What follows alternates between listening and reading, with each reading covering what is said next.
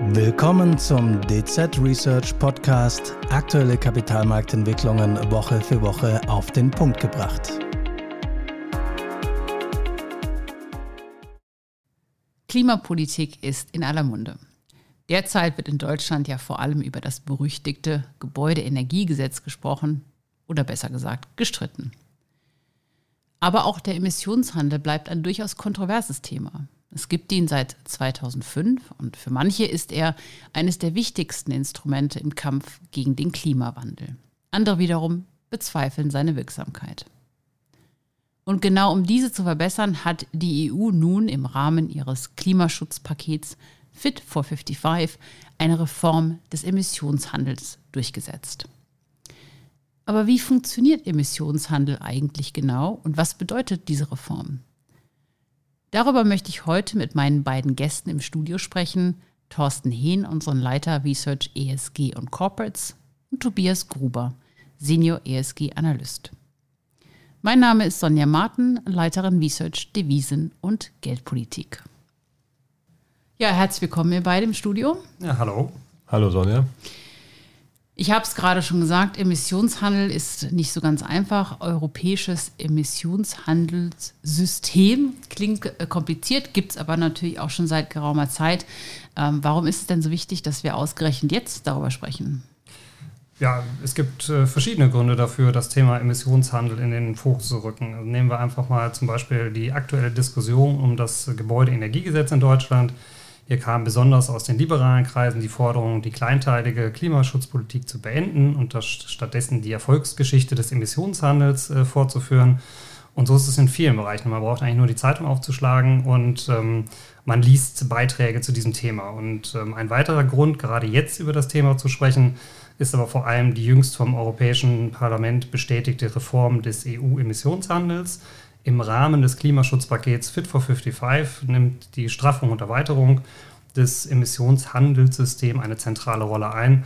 Und ähm, genau hier hat die EU zuletzt eben merkliche Fortschritte erzielt und den Emissionshandel gerade im Hinblick auf schärfere Regeln äh, überarbeitet. Insofern ja, sind die Begriffe Emissionshandel oder auch CO2-Preis aktueller denn je. Und ja, dieser Podcast eine gute Gelegenheit, die Entwicklung und auch die Funktionsweise dieses Systems mal zu diskutieren.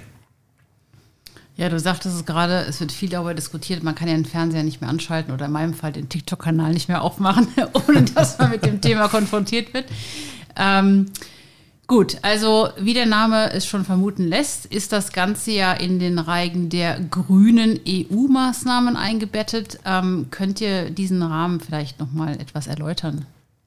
Mhm, ja, mache ich gerne.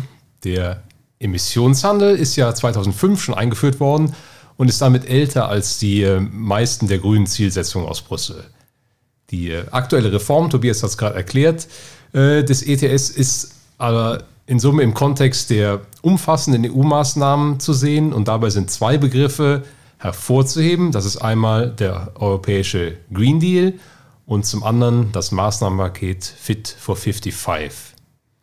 Der Green Deal, vorgestellt äh, im Jahr 2019, ist dabei sowas wie äh, der übergeordnete Zielkorridor aus Brüssel, die Klammer, die alles zusammenhält, was im Bereich äh, Klimaschutz vorgestellt wird. Zielsetzung da ist, Europa bis 2050 zum ersten klimaneutralen Kontinent zu machen. Das heißt, ähm, klimaneutral heißt also keine Netto-Treibhausgasemissionen mehr auszustoßen und dabei, wie man es in Brüssel formuliert, modern, wettbewerbsfähig und ressourcenschonend zu bleiben. Und der andere Begriff, Fit for 55. Das ist ein wichtiger Meilenstein. Auf diesem Weg zur Klimaneutralität ist es, die Emissionen bis 2030 um mindestens 55 Prozent gegenüber 1990 zu senken. Und daher stammen auch die 55 aus dem Namen Fit for 55, was letztlich ein Gesetzesbündel zur Erreichung dieses Zwischenziels ist.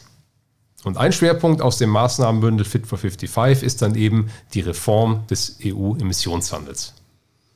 Okay, jetzt verstehe ich es langsam ein bisschen. Es sind ja auch wahnsinnig viele Begriffe. Ähm, fangen wir nochmal mit dem, gehen wir noch auf den ETS äh, zurück, ganz grundlegend, bevor wir jetzt gleich über, auch über diese Reformen sprechen. Könnt ihr vielleicht nochmal kurz erklären, was ist eigentlich der EU-Emissionshandel?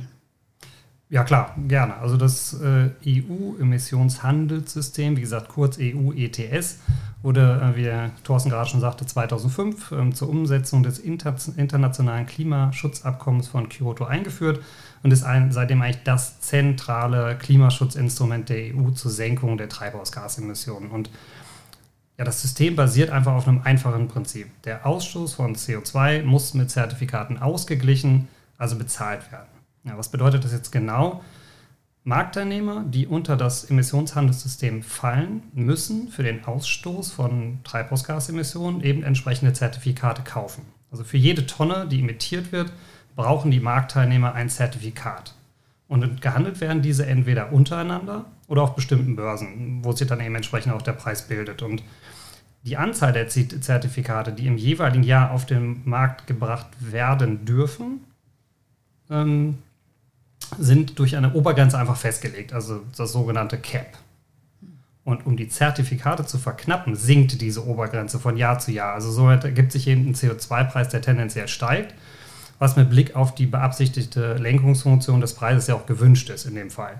Und äh, für die Unternehmen entsteht einfach beabsichtigt ein finanzieller Anreiz, um Anstrengungen zur Senkung ihrer Emissionen äh, zu unternehmen. Das ist so der Grundgedanke hinter dem Ganzen. Und äh, wenn es um die, den geografischen Umfang geht, dann äh, sind dem ETS die ähm, 27 EU-Staaten angeschlossen. Dazu kommen noch Norwegen, Island und Liechtenstein. Die wirtschaftlichen Sektoren, also die Branchen, die von dem System erfasst werden, sind prinzipiell die Strom- und Wärmeerzeugung sowie energieintensive Branchen, wie beispielsweise die Stahlindustrie, Erdölraffinerien, die Zement- und Glasproduktion sowie der gewerbliche Luftverkehr im europäischen Wirtschaftsraum. Okay, gut, dann verstehe ich das jetzt schon mal etwas besser. Ähm, das System wurde ja, wie schon erwähnt, 2005 eingeführt. Ich nehme an, mit ähm, ja, viel Hoffnung verbunden wahrscheinlich. Genau. Ähm, welche Entwicklungen oder Tendenzen sind denn jetzt in den letzten ja, fast 20 Jahren ja jetzt eigentlich zu sehen? Also hat es funktioniert? Ja, ich würde sagen, es ist so ein Trial-and-Error-Prozess. Also ähm, grundsätzlich hat er natürlich seit seiner Einführung verschiedene Entwicklungsschritte einfach gemacht, der, der Emissionshandel. Dazu gehörten eben auch Phasen, wo etwas äh, vielleicht nicht so gut lief und dann eben Anpassungen erforderlich waren. Also gerade zu Beginn ähm, äh, des Systems wurden die Zertifikate noch zum Großteil kostenlos vergeben und nur 5% tatsächlich versteigert.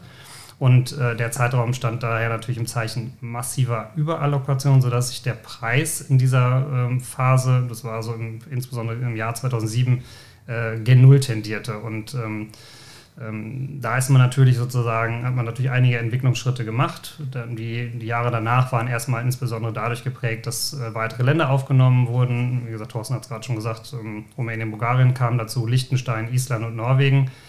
Wichtiger war dann in den Folgejahren aber eher, dass der Anteil dieser, äh, der kostenlosen Zuteilung, ähm, der ist sukzessive gesunken und die Versteigerung der äh, Zertifikate immer mehr zur Standardmethode für die Zuteilung von Zertifikaten geworden. Mhm. Und ähm, ja, in der aktuellen Phase ähm, sollen jetzt einfach in erster Linie die in den ähm, letzten Jahren und in, in die begonnenen Entwicklungen sozusagen fortgeführt und ausgebaut werden. Und äh, die in diesem Zusammenhang eingeleitete Reform des Systems im Rahmen des Klimaschutzpakets, über das wir heute eben sprechen, ähm, das ist sozusagen dabei der zentrale äh, Bestandteil dieser aktuellen Entwicklung. Mit der Reform möchte man einfach ähm, noch stringenter werden und ähm, ja, vielleicht auch noch ein bisschen äh, die Ziele ein wenig, ja, die Daumenschrauben sozusagen ein wenig mehr anziehen. Jetzt erklärt mir doch vielleicht mal, was jetzt eigentlich hier genau reformiert wird. Mhm. Okay, ich, ich fange einfach mal an, Tobias. Ähm, ganz kurz gesagt, es soll ehrgeiziger werden, ambitionierter, wie man heute wohl sagen würde. Und, und was soll ehrgeiziger werden? Also wir haben einmal ambitioniertere Reduktionsziele in den unter das ETS fallenden Sektoren. Die Menge äh, der CO2-Emissionen die in diesen Sektoren ausgestoßen werden darf, soll bis 2030 im Vergleich zu 2005 schrittweise um 62 Prozent gesenkt werden.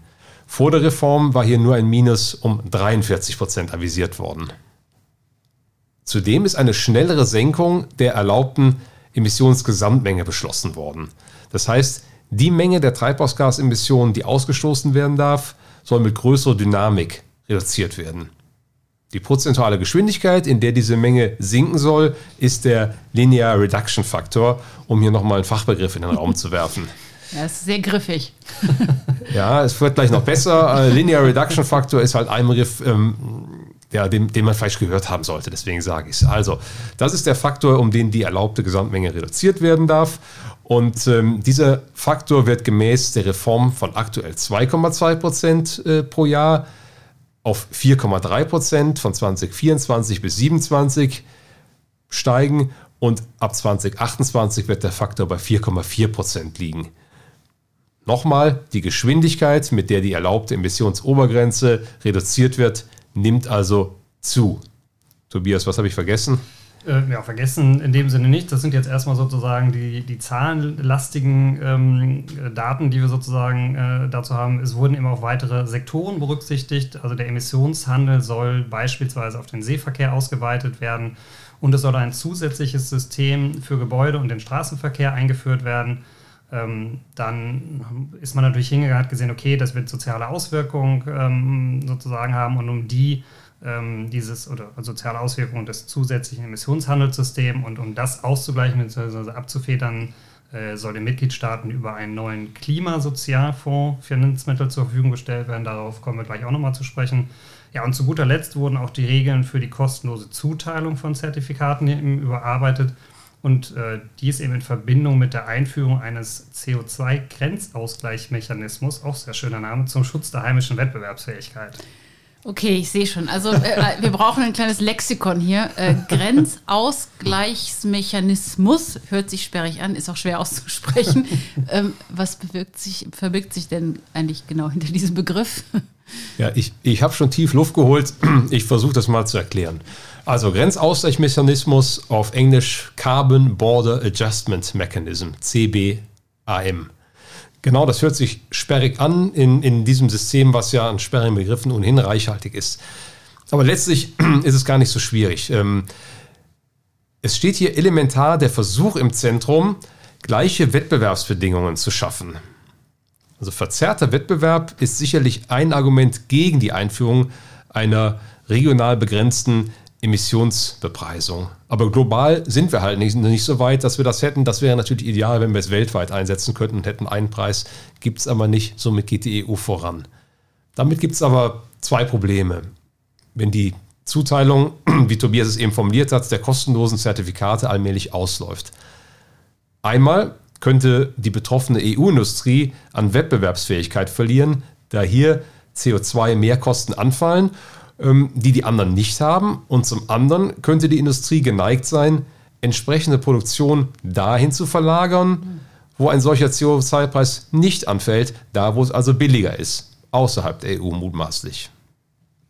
Um beiden Problemen nun entgegenzuwirken und die, die Kostenvorteile von Nicht-EU-Produzenten hinfällig werden zu lassen, soll der besagte Grenzausgleich kommen. Wie funktioniert das nun? Produzenten die in die EU importieren, werden dazu verpflichtet, Grenzausgleichszertifikate zu erwerben, um die Differenz zwischen den im Produktionsland gezahlten CO2-Preis, mutmaßlich also gar nichts, und dem im EU-ETS ermittelten Preis zu bezahlen. Also auszugleichen, die Differenz zwischen dem, was ich im Heimatland habe und dem, was ich in der EU zu bezahlen hätte. Gültig ist das System dann für energieintensive Branchen. Zement, Düngemittel, Stahl, Aluminium oder Elektrizität sind hier mal zu nennen. Ist das so einfach, wie es sich in der Theorie anhört? Vermu wahrscheinlich nicht, ne? Vermutlich nicht, genau, wollte ich auch gerade sagen, wahrscheinlich nicht, denn äh, ein Beispiel, wer legt, äh, äh, wer legt beispielsweise fest, wie viel CO2 in den importierten Produkten denn eingebettet ist, um dann die Anzahl der zu erwerbenden Ausgleichszertifikate zu erwerben. Also da wird noch ähm, viel ausprobieren sein. Es ist ein bisschen technisch. Ähm, man geht die ganze Sache auch relativ sanft an. Man hat lange Übergangsfristen, man hat ein, ein, langsamen, langsames Abflauen der kostenlosen Zertifikatezuteilung. Das wird so erst äh, ähm, in den nächsten Jahren, äh, wenn nicht Jahrzehnten, vollkommen wirksam werden. Okay, aber das klingt, finde ich ja schon mal also äußerst sinnvoll, zumindest in der Theorie. Wir werden sehen, wie es in der Praxis funktioniert. Aber ich glaube, es gibt ja noch weitere Reformen und mir schwant, es kommen weitere Fachbegriffe. ja, dann, äh, dann, dann, würde ich sagen, fange ich an. Das ist eine, da sind nicht allzu viele Fachbegriffe drin, hoffe ich doch. Ähm, wie gesagt, also es werden weitere Sektoren eben berücksichtigt. Das spielt eine wichtige Rolle, dass man das eben ausweitet, den Emissionshandel. Ähm, ab 24, 2024 soll eben nach dem Willen der EU auch der Schiffsverkehr äh, schrittweise in den Emissionshandel einbezogen werden. Also sprich, Reedereien müssen dann ab 2024 äh, äh, für ihre Schiffe CO2-Zertifikate kaufen und äh, das dann sukzessive mehr. Also ähm, sozusagen, das fängt 2024 an und 2026 ähm, wird der Anteil dann äh, bei 100 Prozent liegen. Ähm, und ein weiterer wichtiger Punkt ist, ab 2027 äh, soll es zudem noch einen zusätzlichen separaten Emissionshandel für Gebäude, den Straßenverkehr und Brennstoffe in bestimmten industriellen Sektoren geben. Das ist ETS 2, nennt man das eben.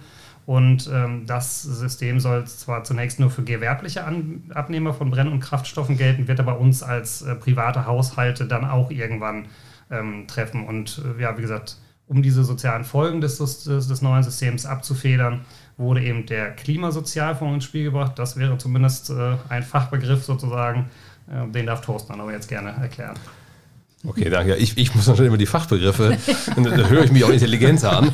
ähm, äh, ja, Klimasozialfonds war das, war das Stichwort. Ähm, vereinfacht gesagt geht es hier äh, um Mittel für Investitionen, aber vor allem, du hast es äh, angesprochen, Tobias, um die Abfederung von Härtefällen die, die beabsichtigte Energiewende soll, so hat man es in Brüssel entschieden, sozialverträglich gestaltet werden. Und der Fonds soll bedürftigen Haushalten, kleinen Unternehmen oder Verkehrsnutzern allgemein helfen, die von Energie- und Mobilitätsarmut betroffen sind. Hm. Also auch nochmal zwei Begriffe. Ähm, Energiearmut, das heißt, äh, ein Haushalt hat letzten Endes äh, keinen Zugang zu wesentlichen Energiedienstleistungen, die einen angemessenen Lebensstandard erlauben und Mobilitätsarmut. Nun ja, das sind Haushalte mit hohen Transportkosten oder begrenztem Zugang zu erschwinglichen Transportmitteln. Ähm, ja, das sind so, äh, sind so die Rahmen. Letzten Endes ist entscheidend, wir haben eine Energiewende, eine äh, verabredet und durch den steigenden CO2-Preis wird das den einen oder anderen treffen und nicht jeder kann sich das erlauben und die EU ist dann auf das Instrument verfallen. Gut, wir helfen bedürftigen Gruppen, im Wesentlichen Haushalten, meinetwegen, die eine ungebührliche äh, Benzinrechnung haben, um hier äh, temporär eingreifen zu können. Es gibt auch Investitionsprogramme, aber das würde, glaube ich, hier zu weit führen, das alles auszuschmücken. Wer soll das bezahlen? Bezahlt werden soll das Ganze aus dem Verkauf von ETS-Zertifikaten, also aus sich selber heraus finanzieren das System. Insbesondere solcher Zertifikate aus dem erweiterten EU-ETS, dem ETS 2, das Tobias skizziert hat, demjenigen für Gebäude und Verkehr. Okay. Ich glaube, ich habe es so ungefähr verstanden. Ob ich es mir alles merken kann, weiß ich nicht. Ähm, aber es ist wirklich, ich finde es super spannend. Ich bin kein Experte auf dem Gebiet. Ich fühle mich deutlich informierter als vorher.